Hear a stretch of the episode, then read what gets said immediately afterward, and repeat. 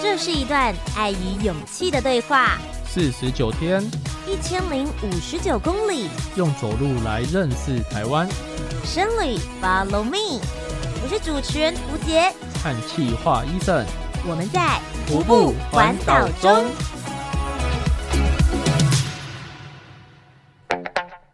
生旅，Follow me 之徒步环岛中的系列，我们从一大群人的绕境变回两个人的宁静。在环岛的路上，我们不断地做着各种不同的选择：是要八点钟出门，还是十点出门？要走这条小巷，还是大路呢？徒步环岛其实就是人生的缩影，但每一个过程都在圆满我们的路途。就跟着我们一起听着来自于嘉义乡间小路的水声，我们在徒步环岛中抉择。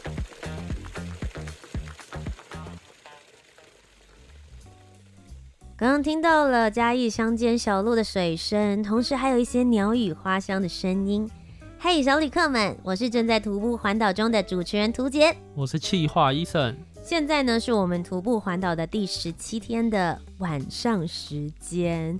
哎，不晓得大家会不会很好奇说，说为什么我们前面会放那样子的水声还有环境音？我觉得最主要的就是因为在大甲妈祖绕境的这一段时间中是非常的热闹。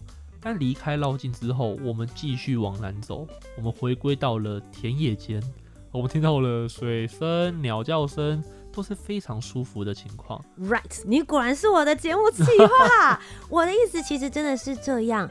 我觉得在前两个礼拜，第一天到第七天的时候，我们在赶路，嗯，而且那几天真的是下雨，然后同时之间我们的身体又很不习惯要走这么长的路，所以你真的没有办法打开你的感官。去认识或者是了解你周遭所听到的声音、看到的每一个事物，甚至是历史古迹，你真的没有那个心情去听那些故事，太累了啦！只想赶快走到终点，好好休息就满足了。然后第二个礼拜，我们跟了大甲妈祖绕境，所以其实那段时间就是在凑热闹，而且一直每天都要走到一个固定的点，然后有点。紧张的那个情况下，对，然后每天听到的其实就是敲锣打鼓的声音，然后或者是一些音乐声，当然很热闹，你觉得很开心。但到第三个礼拜，也就是我们今天要跟大家分享的第十三天到第十七天的时候，我真的有一种周遭静下来的感觉耶。我第一次感受到，真的不需要赶路。啊，我们想走到哪就休息，嗯，然后晚上的住宿点真的就是当天才找而已。因为诚实的跟小旅客们说，我们这一次出发，当然会觉得说，哇，就是自由之旅，这个旅程是我自己的，我可以自己决定。但因为我们还加入了一些元素，比如说我们想要透过生旅 Follow Me 徒步环岛中，跟各位小旅客们来分享我们这些内容，所以我们要记录声音，像现在要录节目，对，或者是我们也要拍影片。其实手忙脚乱哎，这个徒步的路程之中，看到有什么惊新奇的事情，马上就是 GoPro 相机就拿起来记录。对，所以其实我们还有一点点那种任务的感觉在身。所以前两个礼拜真的没有那么放松，这个礼拜对我们来说才是真正有感受这个旅程。哇，真的走起来相当的舒服，尤其是走在嘉义跟台南那个乡间小路上，其实风景非常漂亮，稻田一样就是。放眼望去，绿油油的一片，嗯，哇，舒服，真的有一种我走出了家门，踏出了舒适圈，看到了以前没有看到的台湾风景。那这一集节目当中，小旅客们就跟着我们一起来探索，我们第十三天到十七天究竟是怎么规划我们的路程呢？达人行事历，这几天的徒步行程。那么本周我们就是离开了大甲妈祖绕境妈祖牛牛的羽翼保护，我们单独走上了这一次的旅程。我们从嘉义新港出发，走到了高雄的冈山，途中经过的县市包含了嘉义、台南和高雄，共走了一百零六点九公里。其实这段路程对我来说意义真的非常重大，原因是因为挖奔狼我是高雄人，回家了。欸、那我要解释一下，我是嘉义人，我经过我的家乡了。OK，所以是从你家走到我家的状态这样子。所以其实对我来说，真的是一路走到台南到高雄这一段，其实我特别的兴奋。嗯，而且必须要说，也是透过徒步环岛之后，我才发现。天呐，台南好长哦！哎、欸，我很意外，我们台南走了好多天，怎么都还在台南吧？对不对？对，最主要是三天，所以就想说，哎、欸，我前面不是已经说欢迎进入台南，怎么台南走这么久啊？会有一点这种感觉，因为以前大家对于每一个县市的印象，其实就是在地图上面，然后或是你开车一小时就会通过一个县市。对，坐高铁它就是一个站一个站，嗯、你没有实际的那种尺。会去量出来说它到底又有多长，结果实际用走去量，哇，发现很远。对，真的。但说老实的，我觉得在这几个城市当中，我印象最深刻的应该也是台南呢。哦，因为我觉得台南人真的太热情了，超级热情。我我真的永远无法忘记，也无法想象，我们在一个下午，嗯，有七个不认识的陌生人送我们补给。超级夸张的，然后补给品包含了饮料，然后还有当地的名产，然后还有豆花，哦，好开心哦！嗯、他还特别去买，因为他就有在关注我们的社群，嗯、然后就说：“哎，屠洁跟伊森走到哪里了？”然后他们之前有提到说他们喜欢吃豆花，我们台南这边一定要吃这家，他就骑摩托车去帮我们找哦，他还跑去安平，你知道吗？然后买回来。我们那时候好像才在台南市的北边。对，哇，真的很感谢你。他说分店没开，所以他跑去总店 来这样。那我觉得这边也可以跟小旅客们分享这件事情，因为我们一路其实都没有特别提到补给这件事。对，其实我觉得这也是台湾非常特殊的文化跟风景之一。就是台湾人非常的热心，然后看到你走在路边非常的辛苦，就会觉得哦，你好累哦，那我是不是带一个我平常就很喜欢吃的一个不一个甜点或者饮料来给你？我觉得这种类型就分成两个，第一种就是他真的是在路边看到我们，像有的有一个阿伯，我记得他是一面骑摩托车在路上，然后他就自己去买菜，里面有那个苹果，嗯，他就看到说。啊，你两个人行路啊，被行去倒，然后我就说哦，我们要走一圈台湾啦，这样我们从台北来的，现在已经到台南了。他说，哦哟，这辛苦，啊那边报纸嘞，我刚刚买了苹果，啊不，这一粒好利啦。然 后我就说，没啦没，但是你要自己带回家吃的话，怎么不要紧，我可以卖点好啊。它就是一个分享的概念，把身上的东西分享给我们。嗯那第二种他就不一样了，他知道我们在哪里，对，然后他就特地去买他觉得很好吃或很好喝的东西来给我们补给，就是那位豆花先生。对，我们在这边公然的表扬你，我觉得就是这个样子，你就会觉得一路上虽然都是小东西，嗯、可是他们就真心的用这样的方式来支持你、鼓励你，就会觉得说哇，其实这一段路程你不是一个人，对，就好像默默的有很多帮助，让你。推着你继续走，我不晓得大家刚刚会不会有一种想吐槽，就你不是一个人呐、啊，屠洁旁边有伊森，伊森旁边有图杰。但我们的意思是说，其实对我们来讲，到目前为止走到第十七天，我觉得我们的徒步环岛到现在还可以这么平安、这么健康、这么顺利，我觉得是集众人之力。嗯，这件事情真的是让我们特别有感受。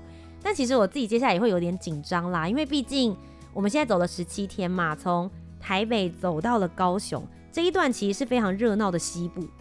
其实我们走了三分之一都是在比较人口居住比较多的地方。对，所以接下来大家其实也可以持续的来 follow 一下我们的节目，就会知道，我觉得到南部，尤其是要跨东部的那一块，还有东部相对来说虽然风景很迷人，但也许补给站会比较少一点的状况，不知道会有哪些挑战，我自己也非常期待后面的旅程。那么究竟呢，在这个第十三天到第十七天的徒步环岛当中，我们有哪些让我们印象深刻的人事物呢？三个亮点故事，我们就一起分享给小旅客们听。热门旅游事，徒步中的三个亮点故事。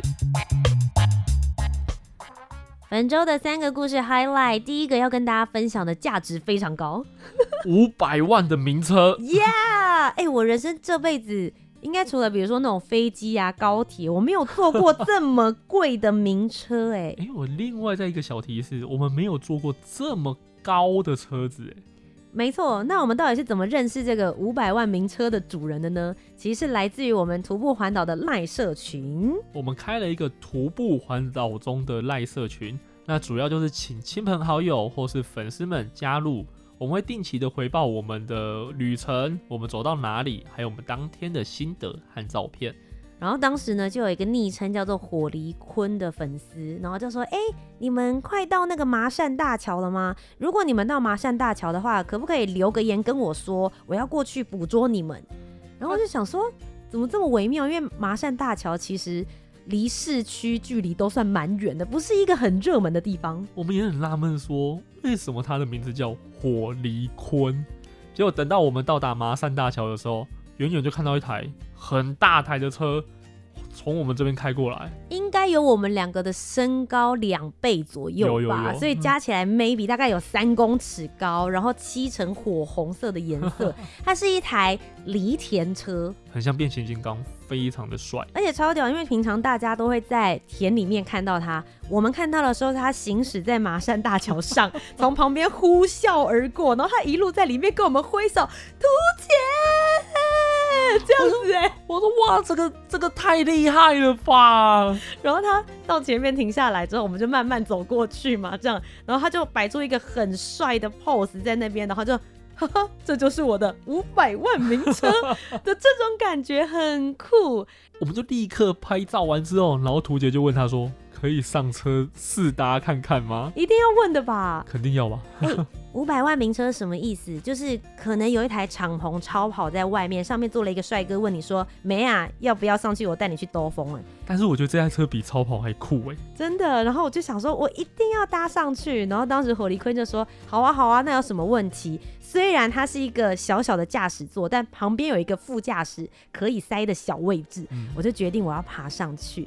那那一天我们跟他见面的时候，过程聊天还有对话。我们都记录下来了，带着大家身历其境感受一下。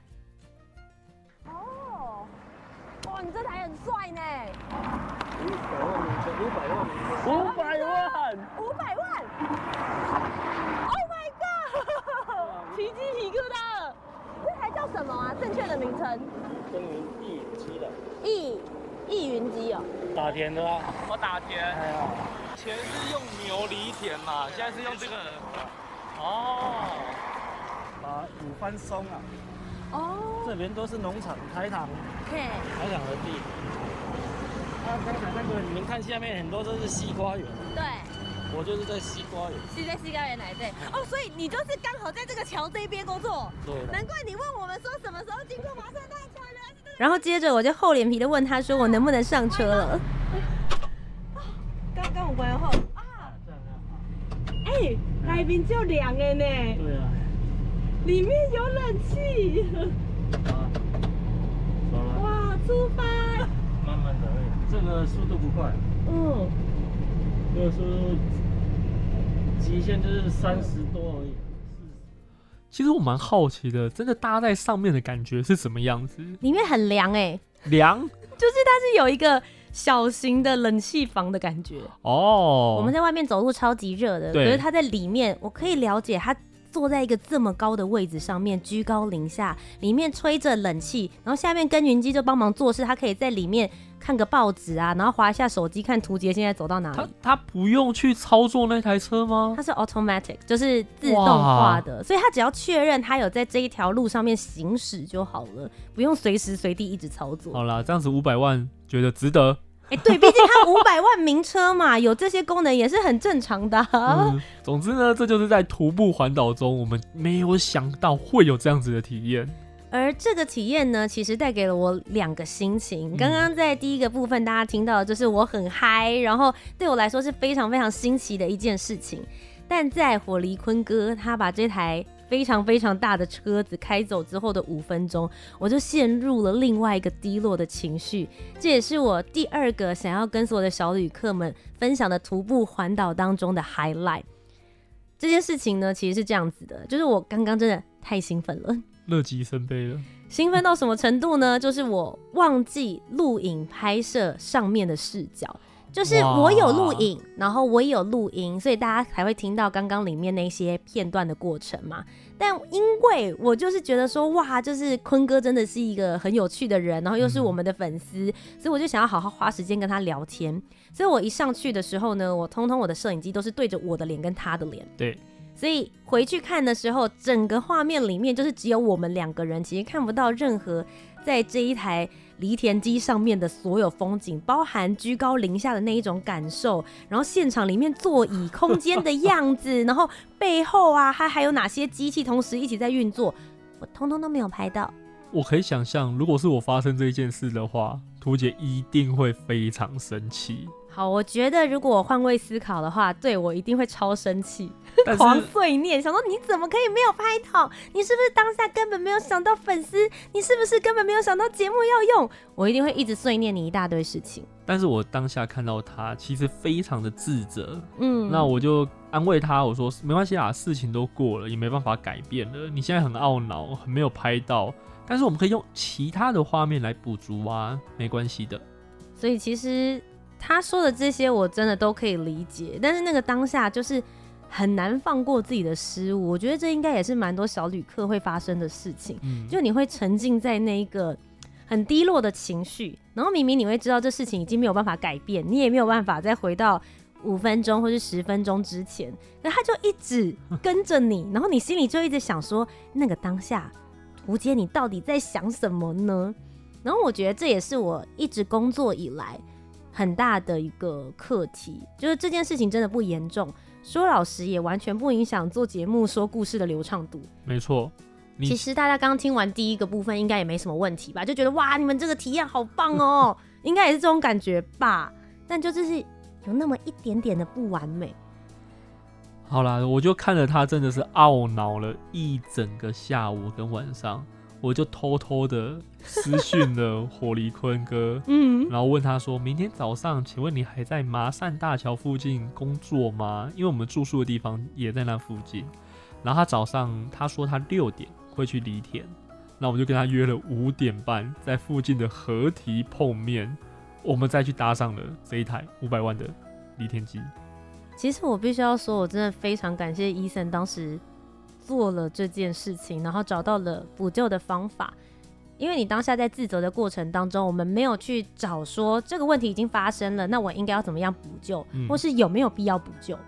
那对于当下的我，当然是觉得我不想要麻烦别人，会觉得好像很不好意思。然后同时之间，因为火力坤哥也是我们的粉丝嘛，对，然后就有一种觉得说跟粉丝说拍谁啦，我刚刚上一个没有做好，你可以再帮我一次吗？有一种。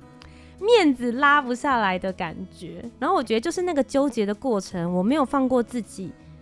然后我想你当下应该也是这种感觉吧，我也没放过你，哎，就是身边的人也跟我一起 在那个情绪里面走路啊。其实我做这件事情有一半也是为了我自己啊，就是希望图杰如果可以过了这一关，他也不会这么愁云惨雾的话，其实我们接下来路程也会比较顺利。而且仔细想一想。我因为这件事情，所以当下我忘记了前面我上到那一台车上面，然后见到粉丝火力坤哥的那一种感觉，幸福、快乐还有兴奋感。其实认真想是觉得蛮吃亏的，哎，有点本末倒置，哎，真的。那当然，我们在人生过程当中会遇到好人，也有贵人，嗯，但我也明白的知道，也不是每个时刻都可以有重新再来一次的机会。当下尽力做好，但如果事情过去了之后。我们应该要学会放下，这也是为什么我觉得很想要把这件事情拿出来，来跟小旅客们分享的原因。因为相信听到现在，大家都会觉得说，哇，你们的徒步环岛旅程虽然很累，但是好有趣，好像跟我的人生很不一样，很精彩。但它其实就是人生过程的一部分，它就是一个缩影啊。你会遇到的事情，其实在这徒步环岛的过程中也都会发生，高高低低。而且我觉得你更需要面对自己，因为你有更大量的时间要去处理这些情绪。嗯。那么今天的最后一个 highlight 要跟别人分享的事情呢，同时我觉得也算是在徒步环岛中对我来讲蛮重要的一件事情，就是我们到底要怎么样子去定义我们的徒步环岛是一个什么样子的旅程呢？会有这样子的想法的原因，是因为现在第十七天的晚上，其实我们人回到了台北了。没想到吧？大家想说，嗯，你现在不是已经走到高雄了吗？不是应该在高雄这个地方？好，因为其实我们大概在第十四天、第十五天的时候，嗯、我们确认在接下来几天，我们接到了一个工作，然后我其实不想要放弃这一个工作机会，当下就想说，那要不要暂停徒步环岛，回到北部？然后完成这一个礼拜的工作之后，我再回来继续从我上次中断的地方再继续走呢？其实我们来来回回讨论了很久，因为一开始对徒步环岛的印象就是要一口气走完一圈才有徒步环岛的感觉。嗯，对，然后所以就会有一种觉得，哈，你中间停下来，然后你搭车哦。我我自己心里最过不去的是这个地方，搭到车子，对，我就会觉得我就不要搭车，我连上火离坤哥的车哦，我都还走回去，哦、把他在我的那小小真的大概十十有十公尺吗？一百公尺，一百公尺，对，一百公尺哎，我就看他下车，然后哎、欸，为什么会往回头走？然后走到桥边，再继续把徒步环岛旅程再连接起来。对，因为我说刚刚那一段不能作弊，我要回去走这样子，我我是真心很认真在看待。这一件事情，对，所以我那时候就一直在想说，哈，那这样子，比如说在听节目的小旅客会不会很失望？想说，哦，他的徒步环岛中间有休息耶，他会不会觉得我在偷懒？你是觉得这个徒步环岛的含金量不够了？这样有一点点这种感觉，不知道从哪里冒出来的得失心。然后我那时候就一直反复在思考这件事情，然后也会去思考说，到底为什么我们要出来走这一场徒步环岛？嗯当然，第一个我们最重要的事情是我们想要用我们自己的脚步慢下来的速度来认识台湾这一片土地。是的，那我做到啦。不论我中间有没有中断，我不是有做到这件事情吗？而且另外一个角度就是，别人怎么想，其实不一定是最重要的啊。你自己怎么去看待你自己的徒步环岛旅程？这个才是最重要的，这不是我自己的事吗？没错，就是我自己去做徒步环岛，我花了我的时间，我花了我的精力，我花了我的体力，然后我记录下来这些事情，我为什么要被这么多人影响？嗯，讲明白一点，他们是我老板吗？不是啊，他们是我妈吗？不是啊，我妈都跟我讲说赶快休息。对，所以我觉得在那个过程当中，我好不容易跟自己达成共识，是、嗯、这一趟旅程其实就像是我出国玩一样，嗯，只是它是比较长一点，然后比较特别一点的一个形式。既然出国玩，我都可以自己决定天数，我要去哪里，我要把钱跟精力、时间做在什么样子的地方，那为什么这趟我不行呢？其实道理是一样的、啊，徒步环岛就只是你用走路去旅游台湾一圈，嗯、跟一般的旅游。差不多的，就抱持着这样子的信念。那当然，我一开始跟自己达成共识之后，还是很好奇别人怎么做的。对，我想说，应该不是只有我有这个困扰吧？然后，所以我就上网查了一下，以前有徒步环岛经验的人，嗯，他们是怎么做的。然后我发现，其实有另外一个说法，就是分段徒步环岛。嗯，他们是利用连休或是特休，甚至有假日两天的时间出来徒步环岛。慢慢的把他的路程拼成一圈。总之看完这些之后呢，我心里就觉得安心蛮多的，然后就想说好，那我就决定我要先暂停，因为其实我们也走了大概十七天，我们几乎没有什么休息，也当做我们可以修复、重新重整一下装备，以及接下来的行程，我们应该要怎么样子来去做规划。可是自己想好，跟告诉所有的粉丝，或者告诉节目当中的小旅客，我觉得是一件。非常需要勇气的事情，所以他其实压力很大。早上在写文章的时候，想说我要怎么解释，我要怎么说明才能让大家接受？哎、欸，真的不夸张，我从昨天晚上就一直在那边边打同一个文章，嗯、然后在想说要怎么表达我的心情跟我的考虑，嗯，然后甚至我还在里面用了，真的不好意思，如果让大家失望的话，就是 现在回去看我早上打了文章的时候，觉得有点愚蠢。但我觉得我当下那个心情是很紧绷的，因为我真的是一个很在意别人想法的人。今天下午在这一则文章下面，我就收到了很多的回馈跟留言，我看了其实蛮受感动的，所以我就及时在路上把我的心情记录下来了，跟小旅客们分享。我本来就是一个很在乎别人想法的人，即使这一段旅程，我不断的跟自己说，呃，我们要回到自己本身。或是回到我跟 Eason，也就是我们真正在徒步环岛人身上发这个文之前，我就超级纠结，就很怕，就是大家的留言跟反应这样。后来 Eason 起床之后，我们就去一起一起去吃早餐，大家就可能大家也开始醒了，然后就看到了这一篇文，就很多人开始留言给我。那大部分大家都是讲说就是加油，嗯，然后就是不要担心。很期待我们的旅程，然后有些人的回复真的也很 touch 到我，比如说就有讲说，徒步环岛不是比赛，我们不需要跟任何一个人比，你们可以享受你自己的旅程。或者是嗯，这是你们自己的旅程，不用为了别人而活。那我觉得这些都是嗯，可能我我自己真的有的时候都很想听到的话，可是或者我自己会跟自己讲，但必须要说就是。别人讲出来的时候，很大的一个心情上面的放松跟救赎。你是哽咽了吗？对，我就是边走边哭边拍摄这样子，嗯、因为我觉得在前一天跟今天早上的时候，我真的是心理压力是非常非常大的。我我不知道怎么面对这件事情，然后我很害怕大家的反应，那对我来说是未知的。所以，当你把照片跟这些文字都发出去，接受到大家的鼓励之后，你其实慢慢的有放下它了。我觉得放松了，嗯。然后心里第一个反应是想说，我到底把我的粉丝想的有多坏？大家都写说，就是我们才不会因为这样就不喜欢你或不支持你，你怎么会这样想？就是你给自己太多框架，框在这个徒步环岛、嗯、这四个字上面。我觉得这件事情很有趣，就是我之所以要去徒步环岛，我就是希望能够走出我的框框。嗯，但从今天这件事情，我才觉得其实我是带着框框去走路。所以这件事情跟火离坤那件事情其实是差不多的。嗯，就是你一直不放下这些执着，但其实你回过头来看之后，你会发现，诶、欸，它并没有这么的严重。我觉得我也在一路学习，我不能说我徒步环岛治百病，十七天我今天就可以突然变成一个很豁达的人，但我至少发现了问题。对，那发现问题之后，接下来在这漫漫的人生当中，我可以去思考我应该要怎么样子来解这个课题。我觉得也是徒步环岛对我来说一个非常重要的启发。嗯。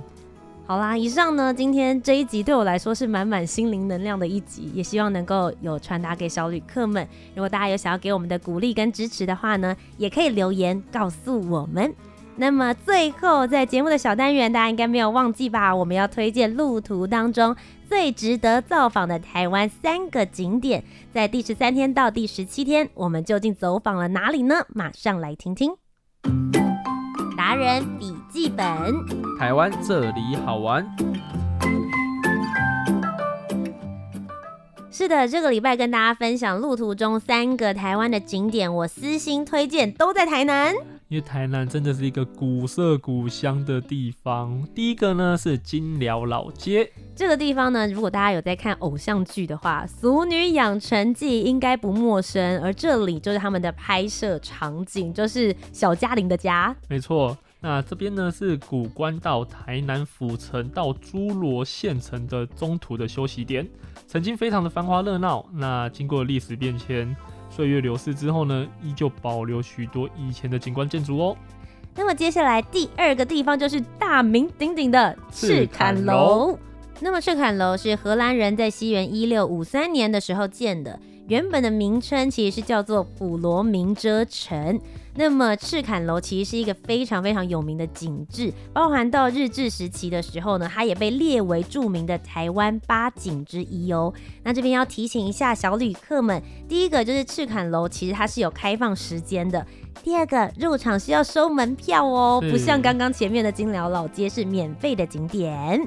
那么来到第三个地方，中华圣母主教座堂。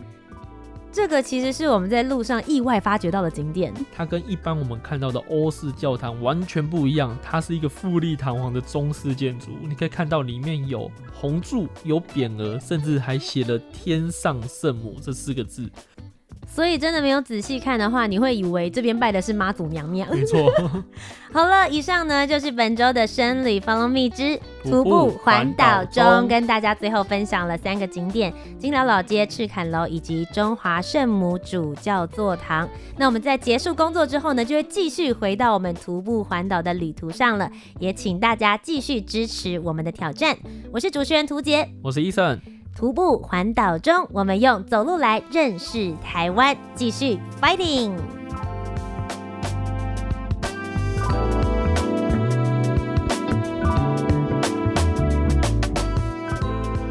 这几天徒步环岛对我的启发是：完美是自己定义的，旅程是属于正在走路的我们。真实记录，放开心胸，好好的感受每一刻。